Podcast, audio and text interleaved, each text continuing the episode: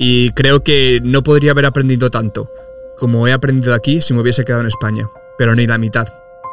No soy el mismo Mark que cuando empezó el, el Erasmus. Obviamente pues era mucho más introvertido, más para adentro.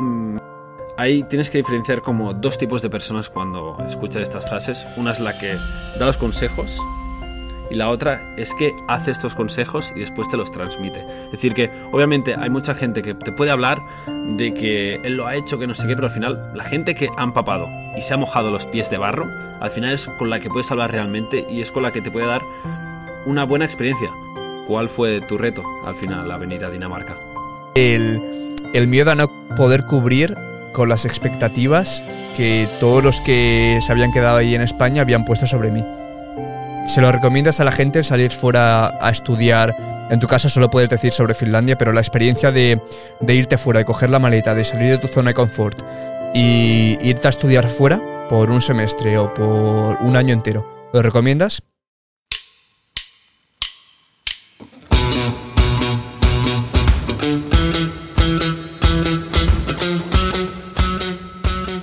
Muy buenas a un nuevo episodio de En Busca de Sentido y hoy me hace mucha ilusión porque es el primer vídeo, es el primer episodio del podcast en el que no me veréis a mí solo el jepeto, que ya, ya habéis estado mucho tiempo escuchándome yo solo, sino que traigo a una persona que conocí a través de, un club eh, de creadores de contenido y a partir de ahí vimos que, que teníamos muchas cosas en común y, conectamos para poder traerlo al podcast y me hace mucha ilusión presentaros hoy al invitado de hoy.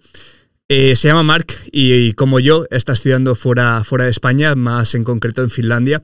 Y creo que de estas similitudes y también diferencias podemos sacar muchos mensajes y podemos sacar... Eh, muchas lecciones de las diferencias entre los sistemas educativos eh, de España y los sistemas nórdicos, las diferentes formas de vivir y cómo la experiencia esta de salir fuera de tu país y embarcarte en esta aventura como es estudiar fuera de tu país te puede aportar como persona y te puede aportar también a evolucionar eh, en tu vida.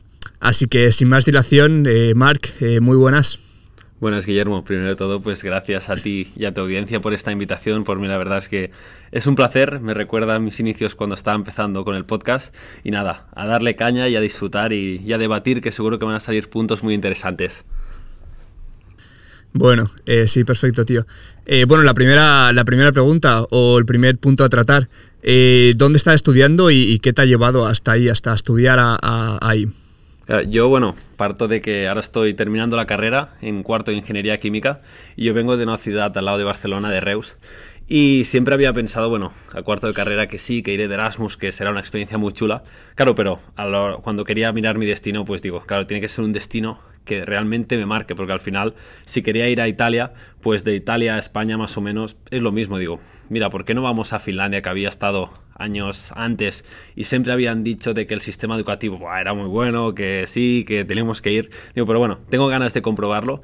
Y aparte del choque cultural, porque bueno, Ahora pues afuera estamos, creo que ya estábamos a menos 10 grados y hace un par de días estábamos a menos 16. La semana pasada tuvimos la, la oportunidad de ver auroras boreales y pues he empezado a estudiar aquí en, en, Finlandia, estoy en La Peranta, estudiando aquí el último año de Ingeniería Química y la verdad es que estoy muy contento de cómo va el, el sistema educativo, pero bueno, estoy seguro que ahora lo iremos adentrando poco a poco.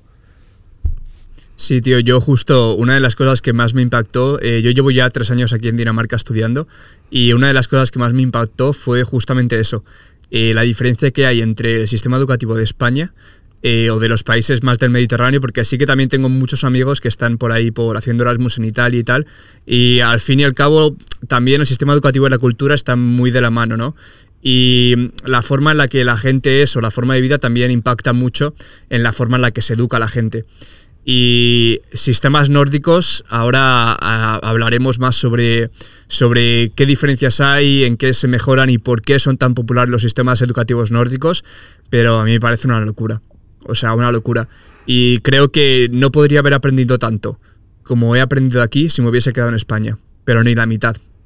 Claro, yo creo que estamos hablando aquí. Yo creo que el entrevistado tendrías que ser, que ser tú exactamente, porque al final llevas mucho más tiempo aquí. Yo llevo nada, llevo 7, 8 meses, estoy obviamente pues ya es tiempo, no es lo mismo que estar dos, tres o venir de vacaciones que había venido hace unos años con mis padres que sí que das alguna pincelada pero no acabas de entrar totalmente y ahora hasta que no entras en una situación así de la universidad, de estar el día a día, pues te das cuenta de que puede ser que el sistema español no sea el mejor. Y obviamente no estoy criticando de que no sea. que no, se, que no esté bien, ni, ni, mucho menos, porque sí que hay cosas que están bien. Pero también creo que hay una reflexión que es muy interesante, ya que cuando estábamos aquí, pues hablamos con compañeros míos que decíamos que, que el sistema educativo de Finlandia era el futuro. Pero yo pensando luego, digo, ¿y si puede ser que no sea el futuro? ¿Y si estamos aquí en el presente? Y dónde estamos en España. Puede ser que no estemos tan actualizados como aquí. Al final es una reflexión que puede ser que tengamos mucho en cuenta, ya que, bueno, en España se da mucho la capacidad esta de memorizar, pero claro, ahora te vienen herramientas como el chat GPT y ¿qué hacemos? Porque al final tú tienes una herramienta al lado que le preguntas y te responde al segundo, te puede hacer trabajos, exámenes, preguntas esas tan difíciles que te cuestan. Digo, ¿y ahora qué hacemos? Claro, este sistema aquí en Finlandia pues es como mucho más práctico, es mucho más trabajos. Claro, date cuenta que, bueno, en la besante de ingeniería, pues nosotros lo, más, más, o menos lo que teníamos era el examen, un 80%, y claro, dentro del examen pues teníamos dos preguntas, 5 puntos y 5 puntos. Claro, normalmente, al menos a mí lo que me pasaba es que de las dos preguntas, una más o menos podía sacar algo y de la otra ni idea. Claro, eso tendía a aprobar con muy poco o suspender. Y aquí es como otro punto de vista, también te digo que puede ser más fácil aprobar, ya que aquí tenemos muchos más trabajos, pero al final tú lo que buscas, que es más, aprender o aprobar, porque yo creo que son dos conceptos que tendrían que ir ligados de la mano, pero que muchas veces no están tan ligados, ya que muchas veces la parte de aprobar no te implica aprender, sino que aprobar te implica memorizar. Obviamente, pues si nosotros queremos aprender es otro punto de vista más práctico y incentivar un poco más la curiosidad de aprender por aprender y de que si tienes alguna pregunta sobre algún otro tema externo, pues que también te den esa posibilidad de aprender, porque esta es un poco la sensación que tengo estando aquí, pero ¿cómo lo has visto tú, Guillermo? Pues eh, estoy, yo creo que en esa parte los dos sistemas, eh, el Finlandia y, en Dinamarca se parecen mucho, tío. Y es que lo que justo lo que tú decías, el, tenemos muy relacionado el aprobar con el aprender. Y creo que en España la parte de aprender se ha quitado. Y a lo que va la gente, o yo a lo que iba en el instituto, por ejemplo, era aprobar. Yo no estudiaba para aprender, yo estudiaba para aprobar, porque me daban un, un temario de decir, por ejemplo, me acuerdo yo en segundo bachiller, tío, Historia de España, eh, o sea, vaya suicidio, de memorizar siglos y siglos y fechas y reinados y conquistas y guerras y ahora mismo no me acuerdo de nada. Y solo han pasado dos años y medio. Que no me quiero ni imaginar cuando tenga 30 o 40 años, que es que no me voy a acordar de una mierda. Porque no estudiamos para aprender, estudiamos para probar. Y creo que es una de las diferencias que más me han gustado y más he apreciado en este sistema, en, eh, desde que estoy estudiando aquí en Dinamarca. Eh, yo, por ejemplo, cuando le voy diciendo a la gente de que en los exámenes me puedo llevar apuntes y puedo utilizar todo menos internet, la, que, la gente se queda flipando. De decir, buah, tío, pues qué fácil lo tienes. O, buah, seguro que yo voy para allá y saco unas notas de la hostia. Vale, vente para acá, utiliza todo porque al final es lo que puedes hacer en la vida real. Tú cuando estés en un puesto de trabajo vas a tener acceso a todos los recursos que quieras y no vas a tener que memorizar nada. Y los ejercicios, en vez de ser definiciones, en vez de ser preguntas mucho más teóricas, son casos prácticos.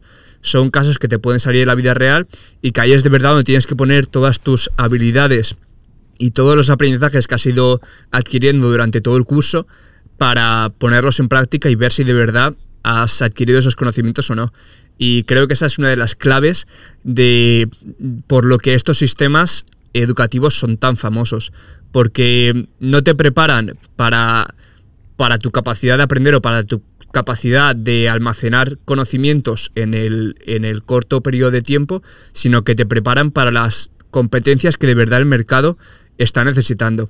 Y es arreglar problemas, es tener pensamiento crítico y es saber utilizar los recursos que tienes a tu alrededor para poder salir del paso y para poder seguir aprendiendo, seguir llevando tu tarea en el trabajo.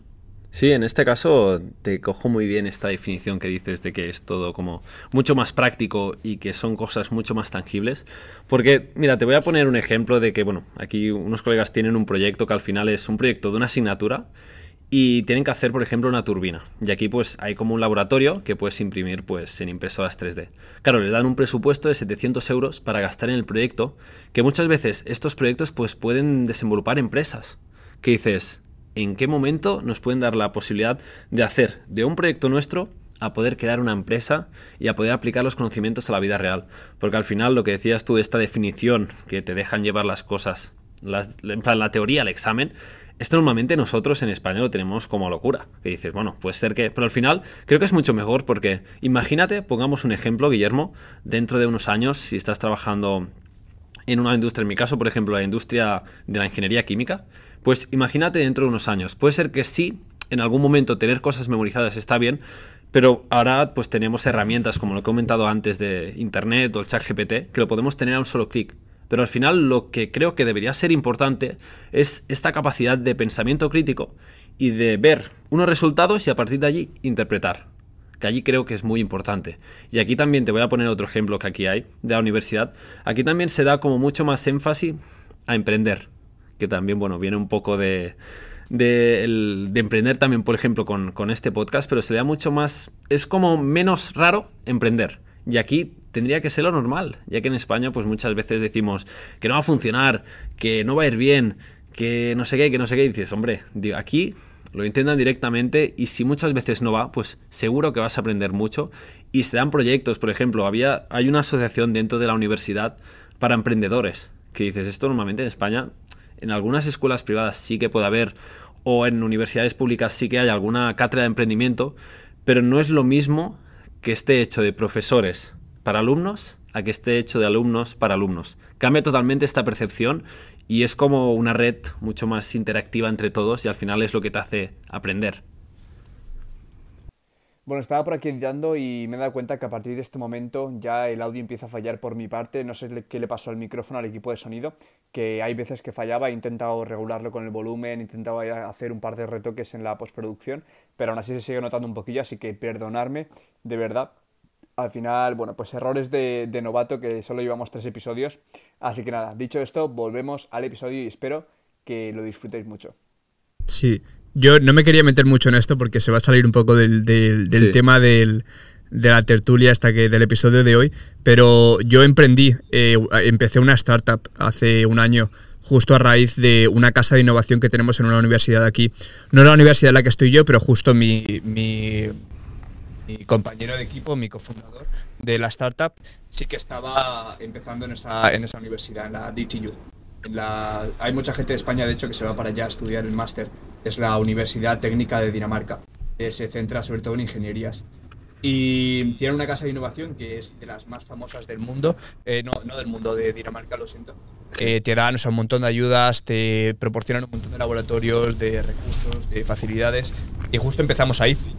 Y a partir de ahí nos ayudaron desde la idea, eh, nos ayudaron a, pues, a crear todo el pitch, eh, toda la pitch idea, empezar pues, a, estructurar todos los elementos de la startup y hasta día de hoy que ya llevamos casi 15.000 euros ya eh, de dinero público. Sabes que todavía no tenemos ni inversores ni nada ahí metidos y pues si todo va bien, en este septiembre, o sea, año y medio después de empezar solo la idea de tener la startup, ya vamos a poder estar en el mercado. Un año y medio después, con todos los recursos que nos han proporcionado ellos.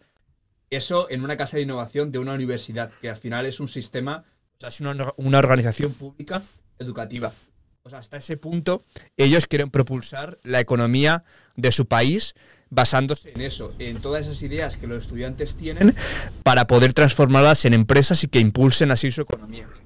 Claro, es que esto es muy, muy importante porque al final, en mi caso, creo que de las cosas más importantes y de las que tendríamos que tener este clic en la cabeza es en la educación.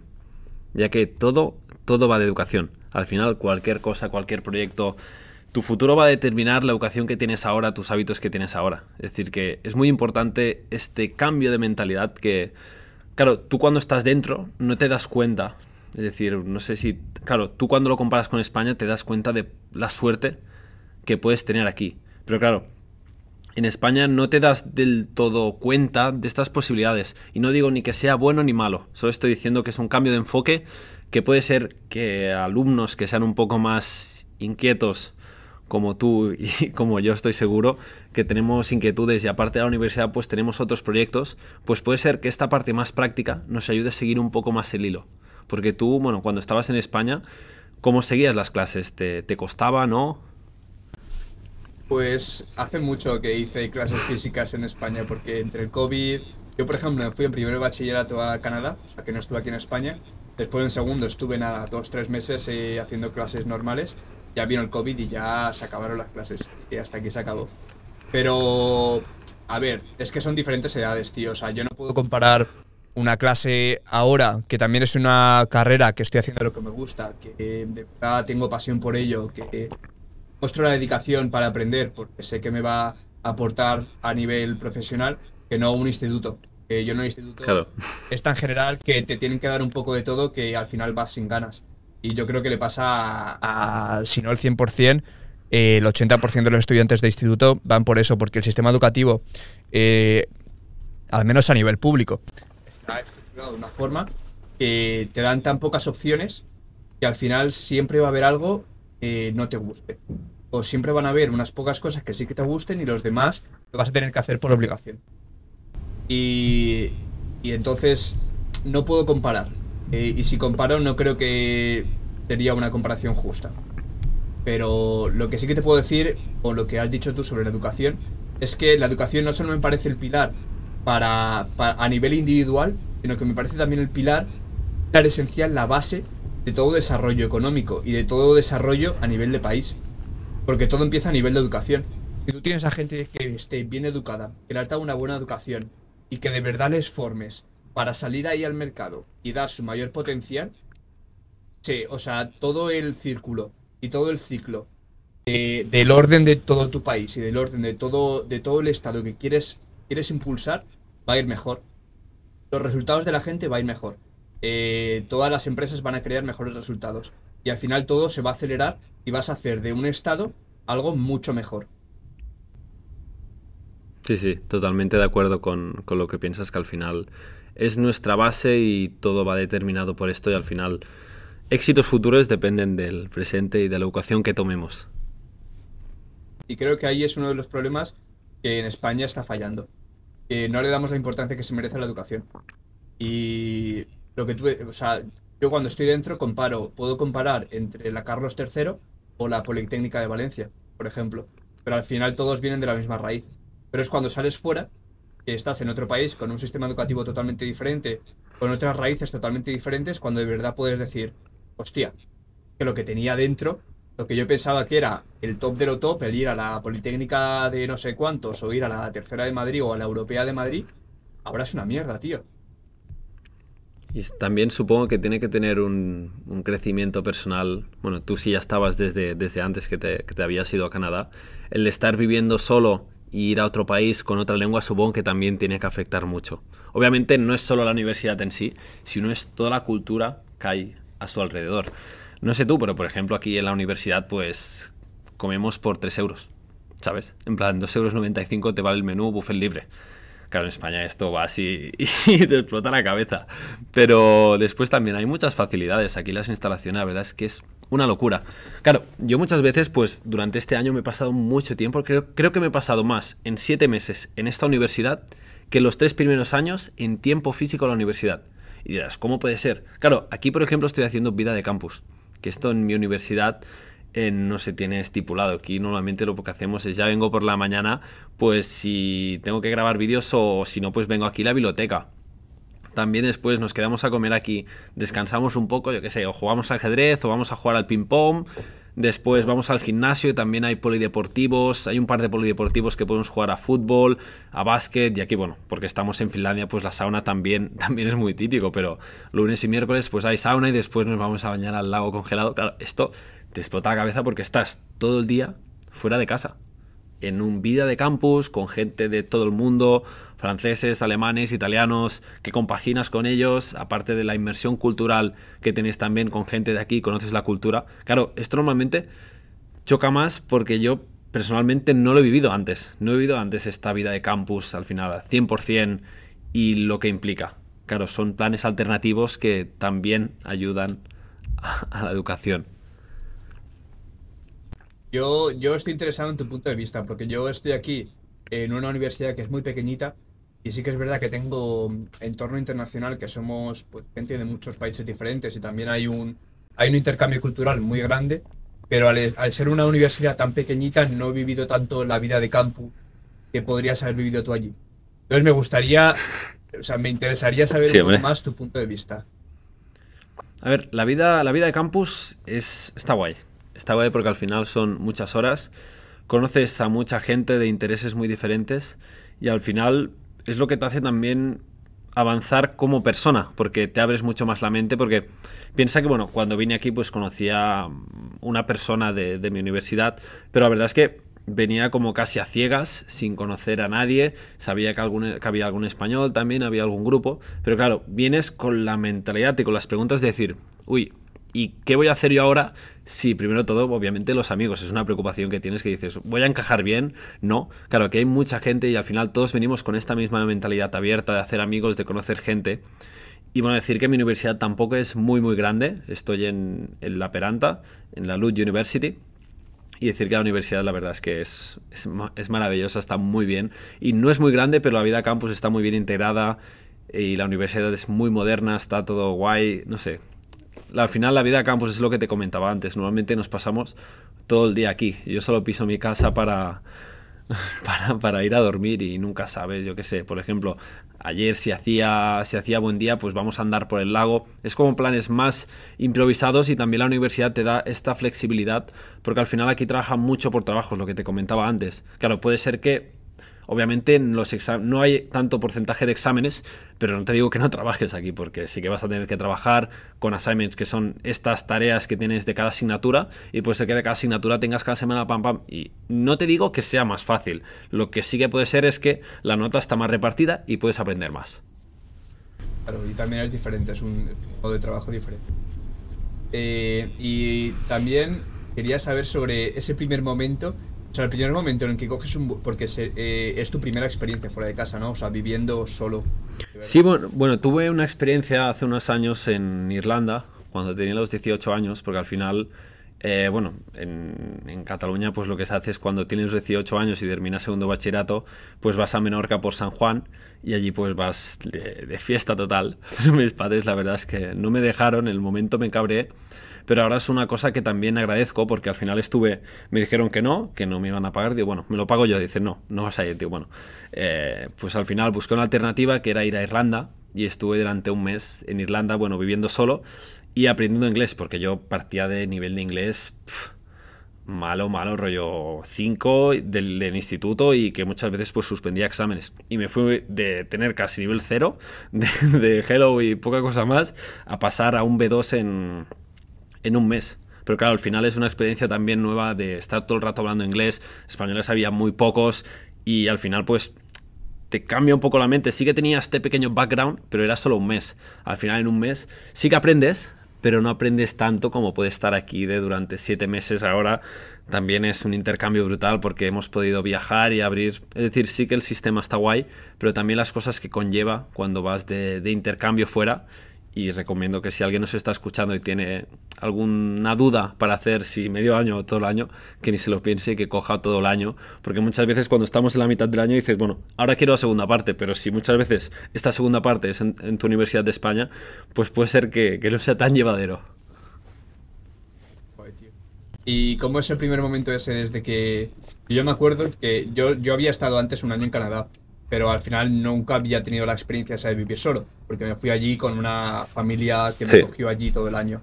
Y me acuerdo del momento en la primera noche, mis padres, cuando nos enteramos de que iba a estudiar, y que me habían cogido la universidad aquí en Dinamarca y tal, los tres días, o sea, fue super express. Nos tocó coger una, una autocaravana que tenemos nosotros y fuimos eh, arriba hasta Dinamarca y allí me dejaron por- porque así podíamos llevar pues todas las maletas y todo, no había que facturar. Y me acuerdo, tío, cuando estaba ya en la habitación, ya todos los muebles ya montados y tal, pero bueno, pues es hora de irnos. Me acuerdo la primera noche, tío, el momento en que me dejaron en la habitación solo y se fueron, me quedé en plan, ¿qué coño hago? Claro, ¿qué coño hago aquí? ¿Qué estoy- qué estoy haciendo aquí, tío? O sea, fue una sensación súper rara que creo que nunca se me va a olvidar. O sea, el primer momento en el que me veo yo solo, con 17 años, que no era ni mayor de edad, y que de repente me toca decir, me toca ir a comprar la comida, me toca lavar el baño todas las semanas, aspirar mi habitación, eh, buscarme un trabajo para poder vivir. Claro, sí, sí. Una sensación Te espabilas, te espabilas o te espabilas, ¿eh? No, no hay mucho más. Sí, tío. Sí, sí, sí, sí, sí. Y quería saber también un poco cómo fue ese tu primer día ahí en Finlandia y decir, vale, me toca estar solo aquí por un año. Sí, obviamente, pues lo que te comentaba antes, al final es, es raro porque conoces a poca gente, al final. Conocí a un chaval, bueno, si nos escucha Antonio, pues que al final me ayudó al principio porque yo vine unos días después cuando ellos ya se conocían todos y al final pues desde el primer día pues obviamente pues choca un poco porque ves a mucha gente que no conoces, pero lo que te decía, mucha gente viene con la mentalidad abierta. Sí que es raro porque a veces hacía zoom para atrás dices, mira, coño, yo estoy aquí, en plan Reus está aquí y la Peranta, eh, Finlandia está al otro lado del mundo. Dices, claro, eh, si me pasa cualquier cosa, ¿qué? Claro, estoy ya muchas horas de diferencia y sí que es un poco raro al principio porque te sientes desubicado hacia dónde irás, pero te vas, a ir- te vas espabilando. También te digo que no soy el mismo Mark que cuando empezó el, el Erasmus. Obviamente, pues era mucho más introvertido, más para adentro. También me costaba mucho más asimilar las opiniones de otros. También supongo que es que también ha sido un crecimiento muy importante con el, con el canal de YouTube que tengo, que al final, pues obviamente estas dos cosas han ido de la mano el poder exponerte en redes sociales, en público, y tener también esta parte de estudiar fuera de casa, cuando te espabilas tú solo, cuando es todo en inglés y tienes que tirar sí o sí, claro, te espabilas y yo creo que he cambiado mucho, he sido mucho más abierto. eh, no sé, la verdad es que he aprendido mucho y es- creo que va a ser una de las decisiones más top de mi vida. Estoy seguro este año por lo que me ha marcado y, y lo que queda aún y nada. Esto ha sido un poco el, el pequeño saltito y ahora, ahora viene lo chulo. Joder, tío. Vamos a hacer un pequeño juego. Venga, va. Las las tres aptitudes de tu personalidad crees que han cambiado más o que has podido mejorar más estos, seis- estos siete meses. Vale. ¿Cuáles son Eh? Vale, intenta, intento primero con dos y a ver si, si busco la tercera. Primero de todo, la, la capacidad de, de abrirme más. Es decir, de perder la vergüenza. De perder la vergüenza porque es muy importante. Al final no conoces a nadie y puede ser que la otra persona esté igual que tú, intentando buscar este intercambio para que os empecéis a conocer con cualquier persona. Y esta capacidad de tirarte adelante y, hablar sin, oye, pa, pa, pa, pa, y perder el miedo a hablar. eh, obviamente no te digo que fuera súper cerrado, en plan, ya tenía un poco de predisposición a hablar, pero obviamente tirarte un poco más a la piscina. Esta sería la primera. Después la segunda, que te importe un poco menos lo que hacen los otros, que también creo que es muy importante. Obviamente no digo que, que no hagas caso a tu madre, que le digas que no, que no, obviamente hacerle caso a las madres, pero hay cosas que puede ser que tengas objetivos personales y quieras tirar hacia allí y que muchas veces pues lo tienes mal visto o que una mala, una mala opinión de los otros pues puede ser que te tire atrás. Si tú realmente lo quieres hacer, tira hacia adelante porque estoy seguro que valdrá la pena. Sigue tu intuición con cosas así. Y después la última, me lo pones complicado, pero creo que voy a decir también el saber estar solo. Porque al final estás fuera de casa y obviamente tienes tus amigos más cercanos, familia, que es un núcleo muy importante. Y haces de tu familia que está en, tu casa a una nueva familia, pero también es importante aprender a estar solo, tener este, este diálogo interior, ya que muchas veces no se da tanta importancia, porque sí que obviamente al principio, pues obviamente no conoces a tanta gente y dices, bueno, intentaré entrar, no. Y es muy importante este diálogo interior, saber valer por ti mismo, y creo que estas tres cosas son unas grandes lecciones y me han ayudado mucho y estoy seguro que, que me van a ayudar mucho más. Qué bueno, tío. Qué bueno. Yo, yo también puedo aportar, si quieres, mi, mi granito Sí, de arena. y y yo creo que para mí las tres, las tres aptitudes han sido la independencia que tengo ahora, la libertad de poder hacer lo que yo quiera, cuando quiera, con quien quiera y como quiera, Claro. y la capacidad que tengo de desarrollarme o aprender cosas nuevas aún sin tener los recursos que tenía antes. Porque ya no tienes a tus padres que te pueden hacer lo que sea, ya no tienes un coche, por ejemplo, para ir de aquí para allá cuando quieras y como quieras. Eh, no tienes esos recursos que tú, por haber nacido en un sitio, conoces ya de por sí, pues toda la cultura, toda la forma en la que tu ciudad está estructurada, pues lo conoces mucho mejor, a dónde ir para que, para que ciertas cosas, y de repente vienes aquí a un sitio nuevo y todos esos recursos te faltan. Y cuando surgen los problemas tienes que solucionarlos tú mismo, porque no tienes a nadie. Creo que es. O sea, ahora miro, miro para atrás, miro para atrás, tío, y digo, o sea, es que me pasa esto hace tres años y no tengo ni puta idea de cómo arreglarlo. Estoy seguro que hace tres años sabrías arreglarlo. Pero puede ser que no tuvieras las herramientas que tienes ahora. Te espabilarías seguro, pero en plan, estoy seguro que te espabilarías, porque al final estamos hechos para ir a adaptarnos poco a poco, pero puede ser que no lo vieras desde la misma perspectiva, que no tuvieras la misma experiencia de ahora. Al final, Muchas veces este concepto que estamos hablando, las, tus tres y mis tres, se resume en salir un poco de tu zona de confort. Que muchas veces sí que puede parecer idealizado porque sí que tenemos que estar, sí, fuera, sal de tu zona de confort, no sé qué, sí, muy ideal, pero no, no, habla menos y, ves directamente la acción y encuéntrate tú en una situación así, donde no estés del todo a gusto, pero te puede ayudar a crecer mucho más. Esta libertad, esta independencia que dices, sal de ti mismo para encontrar un poco y volver a conectar, porque no eres, no el mismo cuando vuelves. Bueno, se ha, acabado la, se ha apagado la cámara, eh, tenemos que volver, hemos tenido que hacer un pequeño corte aquí, pero ya estamos de vuelta. Problemillas del directo. Nada, pero justo para reintroducir un poco la conversación que estábamos teniendo, que me gustaba mucho por dónde estaba yendo. Eh, Mark justo estaba hablando de esto, que yo he dicho que una de las cosas que más había aprendido o que más me, me había cambiado en mi personalidad era mi capacidad de desarrollarme sin los mismos recursos eh, que tenía antes.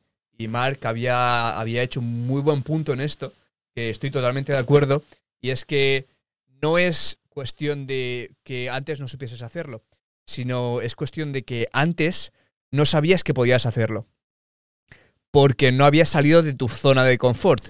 Y ahí te dejo la palabra, Mark. Sí que sigue con, lo que estabas hablando. Ya lo, he vuelto, ya lo he vuelto a enganchar, no te preocupes por esos problemas. Son problemas del directo post definido que después, pues, lo bueno es que lo cortamos y ya está. Pero creo que sí. Antes me comentabas que, claro, me decías que puede ser que hace tres años no lo hubieras sacado y te he dicho, hostia, puede ser que sí que lo hubiera sacado, pero no con estas herramientas. Estoy seguro que lo hubiera sacado y estos tres puntos tuyos y estos tres puntos míos van todos englobados en un mismo concepto, que al final es en salir de tu zona de confort. Muchas veces lo que decíamos de idealizado, de que sí sal, pero al final cuando vas a aprender realmente es cuando tú coges tu mochila, coges tu maleta y vas a viajar no te digo que vayas a viajar solo, bueno, al final cada uno la, un poco la, educación y qué es lo que quiere obtener a cambio, pero al final salir de tu zona de confort te va a aportar como muchos beneficios, al final, tanto tú que estás en Dinamarca, yo que estoy aquí en Finlandia, pues hay como muchas cosas que al final sí que el sistema educativo es importante y ayuda mucho porque al final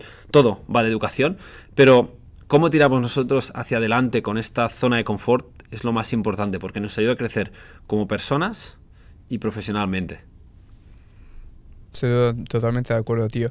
Y justo lo que decías tú de que estaba muy idealizado, ha llegado un momento, yo he llegado, he llegado al punto de no querer mencionar el salir de tu zona de confort porque ya se utilizaba mucho, tío. No sé si te ha pasado lo mismo, pero ahora ya la gente lo utiliza para todo. Si quieres crecer, sal de tu zona de confort. Si quieres no sé qué, sal de tu, de tu zona de confort. Claro, pero la cosa sí, que... Sí, pero hazlo.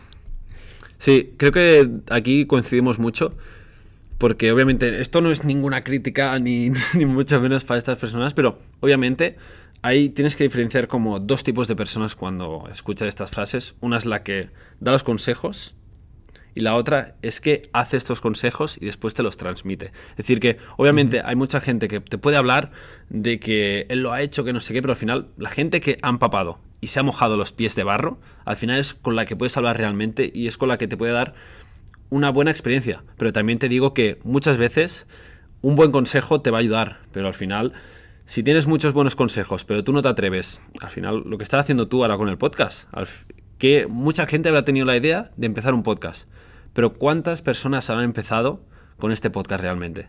Pues muy poquitas, pero se basa en eso, en ir aprendiendo poco a poco y que muchas veces tampoco tenemos que marcar al primer tío porque primer podcast sea una mierda. Pues bueno, seguramente lo será. Si no, pues bravo. Pero es aprendiendo poco a poco, al final es lo que te va llevando. No, no lo veo de otra manera. Es en ensuciarte las manos, pies y vamos a ver hacia dónde nos lleva. Sí, te puedo decir que el podcast está totalmente fuera, pero fuerísima de mi zona de confort. O sea, empezamos por el audiovisual y el aspecto técnico. En mi vida he tenido que editar un vídeo de más de un minuto. Pues Eh, después el audio. Después el audio. O sea, todo lo que, lo que me. Los cables de audio, de input, de no sé qué, de output. Ni idea. Ni idea. Y también después está la comunicación oral.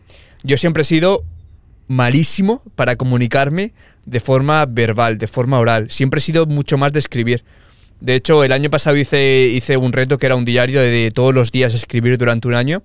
Y se me notaba muchísimo, tío, como todos los pensamientos que tenía ahí no los podía comunicar de forma oral y me tenía que poner a escribir para de verdad sacar todo lo que tenía dentro. Y esto es el podcast, este es un proyecto que me está ayudando mucho a eso, a el poder transmitir todo lo que hay, el poder pararme, respirar y transmitir todo lo que tengo aquí dentro volando para poder sacarlo a través, pues eso, de, de la comunicación oral. Así que Bien. totalmente fuera de mi zona de confort, tío. No, pero está guay porque al final, imagínate, bueno, ahora estamos con, con esto del podcast, pero habilidades comunicativas creo que tenemos que tener sí o sí porque al final todo va de vendernos, ya sea para venderte, para aplicar para una universidad, para empezar para un nuevo trabajo, para si tú tienes la empresa que tienes ahora, para vender nuevos productos. Todo va de esto y en el sistema educativo que estamos aquí en Finlandia se le da como mucho más énfasis, tienes más libertad, puedes tirar mucho más hacia adelante.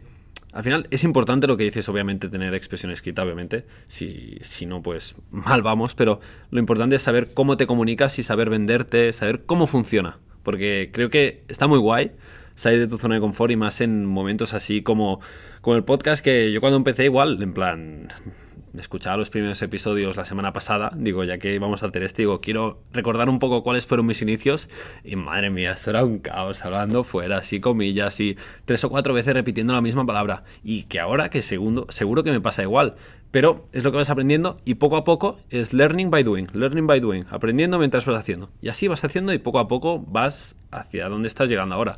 Ahora estás empezando con el podcast, pero yo te noto muy, muy fluido y, y solo es el inicio. Ya veremos cuando vayan avanzando los programas que esto tiene muy buena pinta. Muchas gracias, tío Mark. Eh, se aprecia mucho la, la opinión.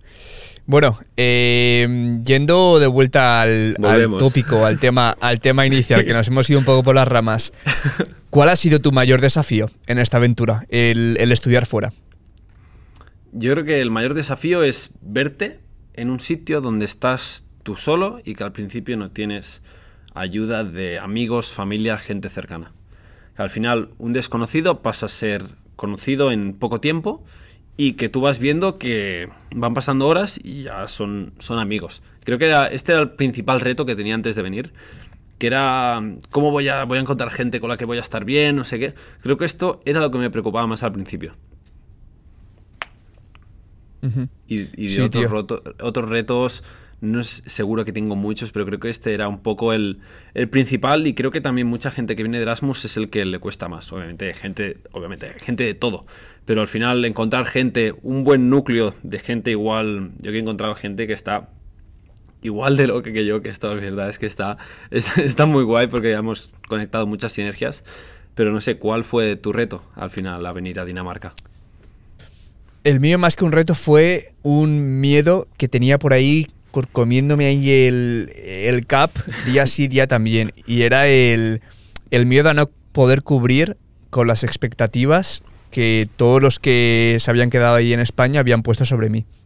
El, porque el decir, el decir, hostia, este se ha ido a Dinamarca a estudiar no sé qué, no sé cuántos, buah, este seguro que va a ser un crack y va a volver y va a tener un inglés de la leche y va a saber de todo y se va a buscar ahí un trabajo, ah, va a cobrar una millonada y ya se va a quedar ahí. Y tío, y son expectativas que son duras. Y de repente tú te ves ahí y al principio pues cuesta adaptarse ahí un poco y dices, "Pf, pues lo ves negro.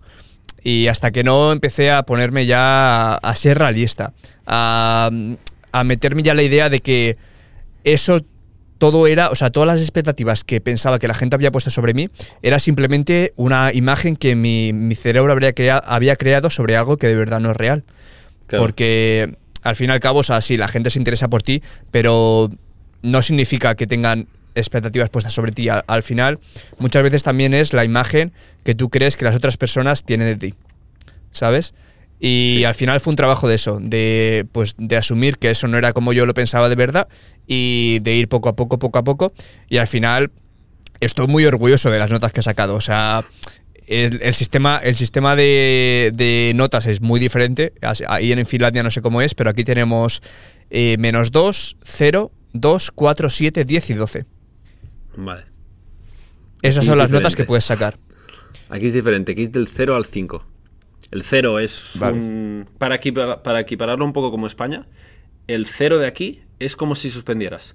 Da igual, si tienes un 4,999, es un 0 igual. Y a partir de si lo recuerdo bien, que tengo que mirar un poco la tabla de equivalencias, un 1 era un 5, un 2 era un 6, un 3 era un 7, un 4 era un 9 y un 5 era un 10. Claro, no hay 8 aquí. Claro, yo lo que me estoy dando cuenta es que en España, bueno, ingeniería química pues obviamente es dura y yo pues me estoy viendo que en España pues mi media creo que era un 6 y pico. Tampoco soy Tampoco me hubiera centrado al 100% porque siempre he tenido proyectos alternativos, ya sea YouTube, podcast, también intenté crear una empresa, es decir, que fue un poco divagando entre diferentes proyectos, pero aquí en Finlandia pues me estoy dando cuenta que al ser mucho más práctico me siento que estoy aprendiendo mucho más y he sacado tres matrículas, que dices tres dieces, digo, hostia, esto choca un poco porque dices, ¿cómo puede ser que allí seis y picos la, mi nota media y aquí pues mira, no sé, creo que mi nota media ahora está en un siete y pico, ocho mínimo, no sé, pues están muy bien. Yo creo que también es la forma con la que el sistema educativo, no me sale la palabra en español, pero en inglés sería engage. Sí, como que te, que te atrae. Te atrae y te engancha. Esa, te engancha, te engancha a ello y hace que quieras más y más y más y de verdad disfrutas lo que estás aprendiendo. Yo, por ejemplo, eh, mi nota más baja de, toda la, de todo este grado de universidad que estoy haciendo ha sido un, lo que sería en España un 8. Hostia, está bien, Guillermo. Lo más bajo. Pero es que ha habido, ha habido semestres, porque aquí lo dividimos en semestres. Aquí hacemos un semestre de otoño y después un semestre de, primavera a verano. Eh, ha habido. Sí. Habían semestres que mi nota media era un 9, casi 10. Una locura. ¿Sabes? Y yo creo que se fue a partir, esas notas las saqué a partir del punto de inflexión ese de decir, no lo hago por los demás, lo hago por mí.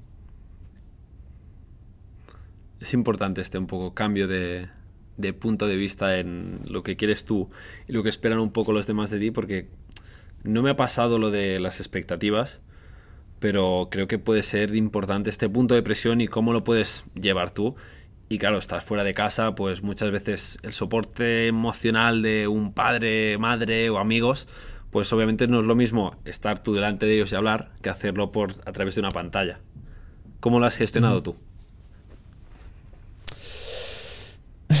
A ver, al principio era duro y hay, hay tiempos que, que es duro, pero al final tienes que saber que ellos siempre van a estar ahí, que, por mucho que estés lejos, al final, pues ellos son los que son y siempre van a estar ahí, estés donde estés. Y también, pues, también tienes que aprender a apreciar eso. A el decir, no los tengo aquí, pero cuando vaya para allá sé que van a estar ahí. Y el momento eh, que les pueda dar, porque tú ahora mismo no le puedes dar cantidad de tiempo, porque no lo tienes, al menos cantidad de tiempo en persona, pero sí que les puedes dar calidad. Y yo noto que primero, mi relación, la relación con mi familia desde que estoy fuera ha mejorado muchísimo, pero muchísimo. Y segundo, que cuando estoy allí lo aprovecho mucho más y disfruto mucho más con ellos que lo había hecho antes. Porque sé que ahora solo estoy ahí, ahora por ejemplo solo estoy yendo en Navidades, nada, dos, tres semanas, y después en verano sí que me estoy dos meses, pero me suelo ir por ahí brincando de sitio en sitio. O sea que tampoco estoy mucho por casa. Pero cuando estoy en casa estoy de verdad y me implico de verdad. E intento hacer planes con ellos, día sí, día también. Y estoy atento para ver que, pues, que tienen todo lo que necesitan, para que les pueda ayudar en lo que sea y para conectar con ellos también, para comunicarme con ellos. Y yo creo que es muy bonito, tío. A mí me parece muy bonito. Claro, sí que es, es muy importante al final esto es, la familia, tu gente cercana y que sí que muchas veces puede ser que estés fuera, pero si la familia seguro, pero si son amigos de verdad, eh, estoy seguro que no se va a perder el contacto porque sabes que siempre, siempre están allí. Y es importante también tener esta relación y saber entender cuáles son los diferentes puntos de vista ya que estás fuera de casa, pero aún así la relación, la relación sigue. Una frase que me gusta mucho para esto es, cuanto más lejos estás, más cerca lo sientes. Buena, ¿eh? Es muy buena, tío. Es muy buena. Y al final es verdad, o es como lo siento yo. Eh, desde que me fui fuera a Canadá, mira, fue el principio en Canadá. En cuanto me fui a Canadá, la relación empezó a ir, pero vamos, mucho, mucho mejor. Y después me fui a Dinamarca y, o sea, una locura, pero locura. Y ahora, cada vez que voy para allá, o sea, con los que más quiero estar son con ellos, pero vamos, 100%. Pues eso está guay, eso está, está muy guay. Aunque ahora también te tengo que decir que esta relación al final, como estás menos tiempo con ellos durante todo el año, el poco tiempo que tienes, pues es, como no tienes tanto tiempo, es de mayor calidad, entiendo. Sí, sí, sí. Una cosa que sí que he hecho de menos, pues no me arrepiento, porque al final todo pasa por algo, pero sí que yo tengo hermanos pequeños, eh, una ahora tiene eh, nueve años, la otra, mi hermana, tiene trece, y sí que, sí que siento que me estoy perdiendo una parte de su infancia o de su adolescencia que me gustaría haber estado ahí. ¿Sabes? Igual ahora ellos, ellos tienen la imagen de, somos cuatro en mi familia, eh, uno que todavía está viviendo allí en Alicante, en mi casa, que tiene, ahora 23 años, bueno, 22 para 23, y, y después yo soy el segundo. Sí que me daba miedo a el que mis hermanos pequeños tuviesen la imagen esta de el hermano este que, que está viviendo por ahí, que no sé mucho de él y que de vez en cuando llega a casa. Claro. Y eso, eso es duro. El, el, que tu familia tenga esa imagen de ti que no pueda de verdad conectar contigo es duro. Pero bueno, al final es lo que es y, y yo creo que, otra vez, vamos a lo mismo, ¿no? Te creas una imagen de, la, de lo que los demás piensan de ti que al final no es real. Totalmente de acuerdo. Bueno, eh, si quieres pasamos a un poco, hemos, hemos hablado sobre el presente, hemos hablado un poco también sobre el pasado y quería hablar también ahora sobre el futuro. ¿Cuáles son tus planes de futuro ahora que has vivido en Finlandia, que has vivido fuera de España? Eh, has, has, experimentado también con este nuevo sistema educativo, nuevo, nueva forma de vivir. ¿Cómo te ves eh, de aquí al futuro? Depende, supongo que depende de las metas que tenga. De momento tengo metas a dos años y 5. Al final ha sido un viaje que, está, que, está empezando aún. Y dentro de, por ejemplo, es muy buena pregunta porque siempre el futuro es una cosa que no sabes mucho hacia dónde va a ir. Pero me he dado cuenta que obviamente sí que me gustaría, de momento creo que voy a parar de, estudiar en la, en la universidad eh, voy a empezar un poco más por mis proyectos y hacer lo que me gusta realmente. Voy este año, voy termino ya ingeniería química, que está muy bien terminarlo en cuatro años, que si me, lo, si me llegan a decir en primero, pues lo firmo, pero vamos. Y con la experiencia que he estado viviendo este año, lo firmo con los ojos cerrados y ¿dónde, dónde?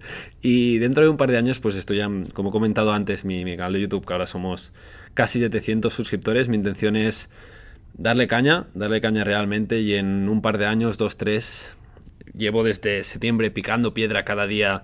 Claro, aparte de la universidad, pues cada día le dedico unas 5 horas a YouTube, que la verdad es que es, es una locura. En plan, lo que decías antes de, de, empezar con el podcast, una curva de aprendizaje brutal, editando ideas, miniaturas. Pues mi intención es en un par de años 100.000 suscriptores. Y aparte de eso, pues ver que eh, los números obviamente es también porque sí que hay como un reconocimiento a todo tu esfuerzo y todo lo que tú estás haciendo, pero tener un impacto realmente en los jóvenes y atrever a, a inspirar a empezar estos proyectos emprendedores y que todo lo que tú quieras va de actitud. Al final, ¿qué diferencia de un muy crack a uno no tanto? Obviamente las horas de trabajo, pero hacer lo que te gusta es muy importante y tener esta actitud por lo que tú vas a hacer es lo que te va a determinar de ser muy bueno a ser un bueno. Y creo que esto es lo que me va a llevar a mí en estos un par de años. La intención es darle caña con YouTube y subir a los 100.000 suscriptores, ir subiendo el contenido de calidad, ir poco a poco, porque al final puede ser que ahora también volviendo un poco al pasado, cuando empecé hace en septiembre, pues me pensaba que los resultados iban a ser mucho más rápidos, porque es mucho tiempo haciendo, dedicando muchas horas, 5 horas al día, que es, que es una locura, es como un trabajo media jornada y ahora sin ningún retorno. Pero creo que la clave está en persistir y si ves realmente lo que tú gustas, pues ir tirando y de vez en cuando ir parando y ver si va bien, si no, qué podemos cambiar. Pero la intención es, estas metas que tengo un par de años, es subir a 100.000 suscriptores y darle caña y continuar con este camino, aparte de continuar creciendo, viajando, expandiendo nuevos conocimientos, leyendo, aprendiendo. Mi intención es, yo lo que tengo pensado ahora es trabajar muy duro durante estos años para después, dentro de otros, pues ya relajarme un poco más. Pero ahora no estoy tan centrado en ganar dinero y en focalizarme en trabajar, sino prefiero más durante estos dos años formarme, aprender y crecer realmente como persona. Qué guay, tío. Ese de, de Pronix, no sé cómo se diría. Que, que, espero, que, espero que, te, que, te vaya muy bien, tío. Adiós, tío. Me estaba pensando, estaba pensando en inglés. Eso es una de las cosas que mi familia me lo, dice mucho, ¿eh? tío. Que, que sí, sí, me lo dicen mucho. Eh, que ya no me salen las palabras en español.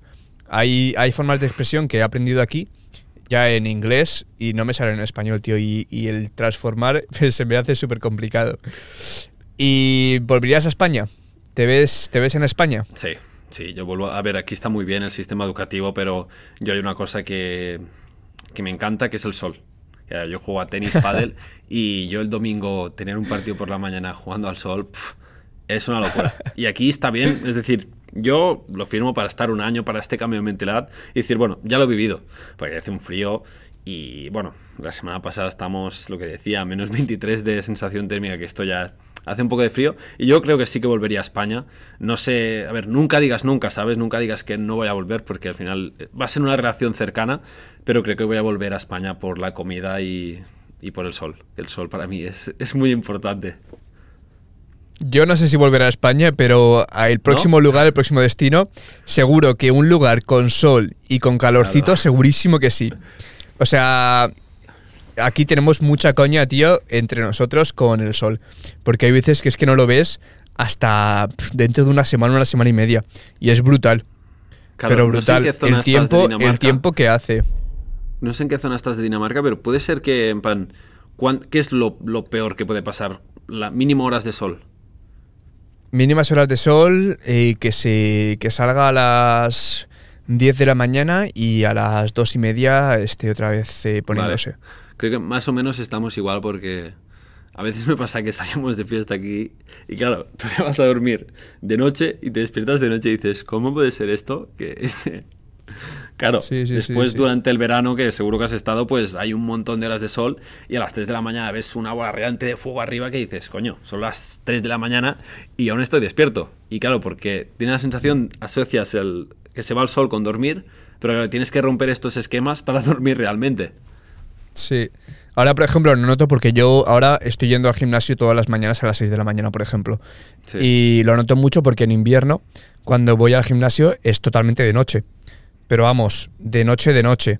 Y ahora ya es de día, pero de esto de sol que parece que sea las 11 de la mañana. Y se nota un montón, pero es que encima cambia de día a día, o sea, es una locura.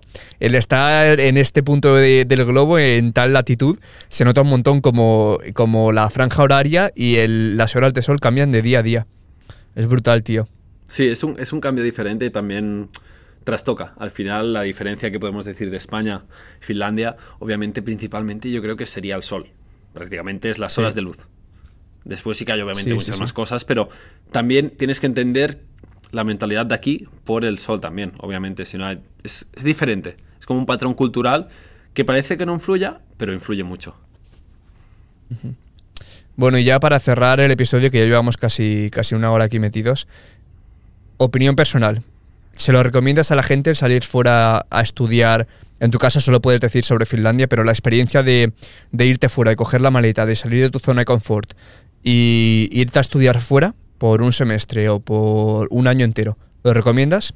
Sí, 100% va. Coloco, coloco bien el micro. La verdad es que sí, sinceramente para todos aquellos que quieran ir de Erasmus, ni que sea un cuatrimestre, en plan, ves y verás como seguro que vas a aprender muchas cosas, vas a salir de tu zona de confort que decíamos antes, vas a aprender mucho, vas a conocer a gente muy interesante y creo que es una de las cosas más importantes, te vas a abrir, que muchas veces puedes pensar que en España es como el ombligo del mundo y que tú estás con tu microclima y que allí lo tienes todo, pero no. Ábrete un poco, va a salir la mente, vas a conocer nueva gente, nuevas experiencias, también te va a dar la oportunidad de viajar mucho, porque yo en el primer cuadrimestre pues viajamos a 10 países diferentes, que es una locura.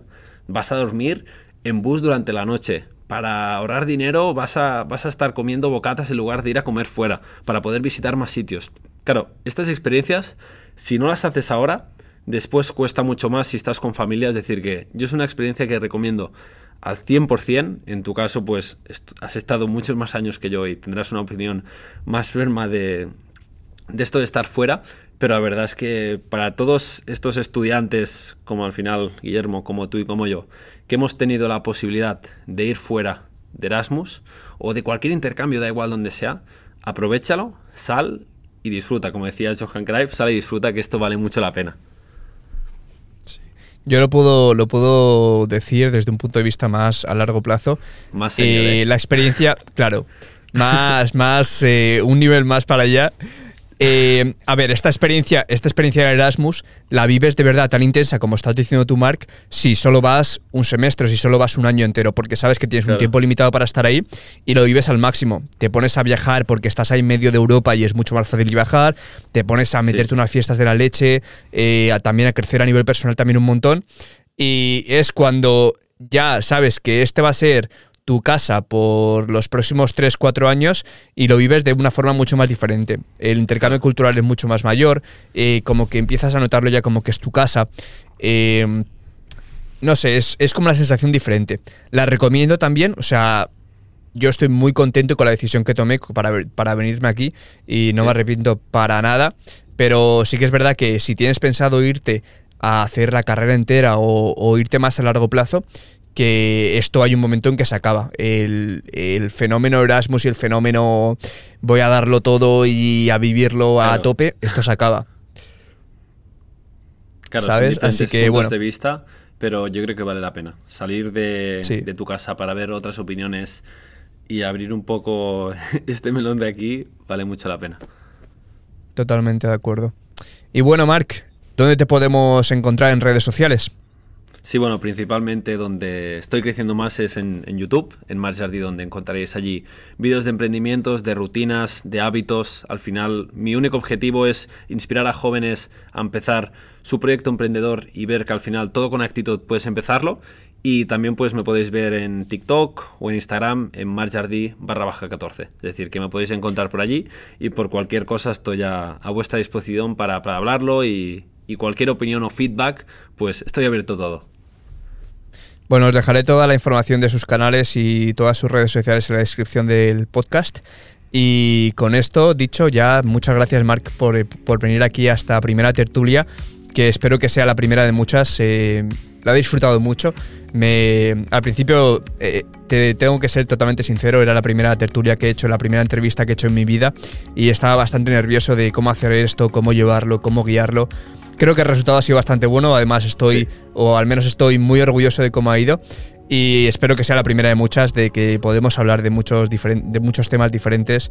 Tenemos muchos puntos en común, yo creo, y también algo diferente que puede dar ese contraste a la, a la conversación y que puede también dar esa parte de pues verlo desde diferentes puntos de vista, que al final también es muy importante.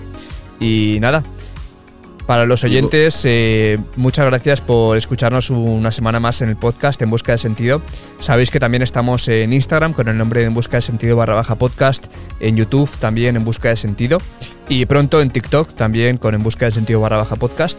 Y espero de verdad que te haya gustado mucho este episodio, que te hayas llevado algún mensaje, alguna pipeta de información y que si te estabas pensando en estudiar fuera o no, pues que ahora lo tengas un poco más claro o que digas que esto no es para ti y te vas a otra cosa que también es una opción más que, más que aceptable. Y espero verte en el próximo episodio la semana que viene. Muchas gracias y hasta la próxima. De acuerdo. Gracias, Guillermo.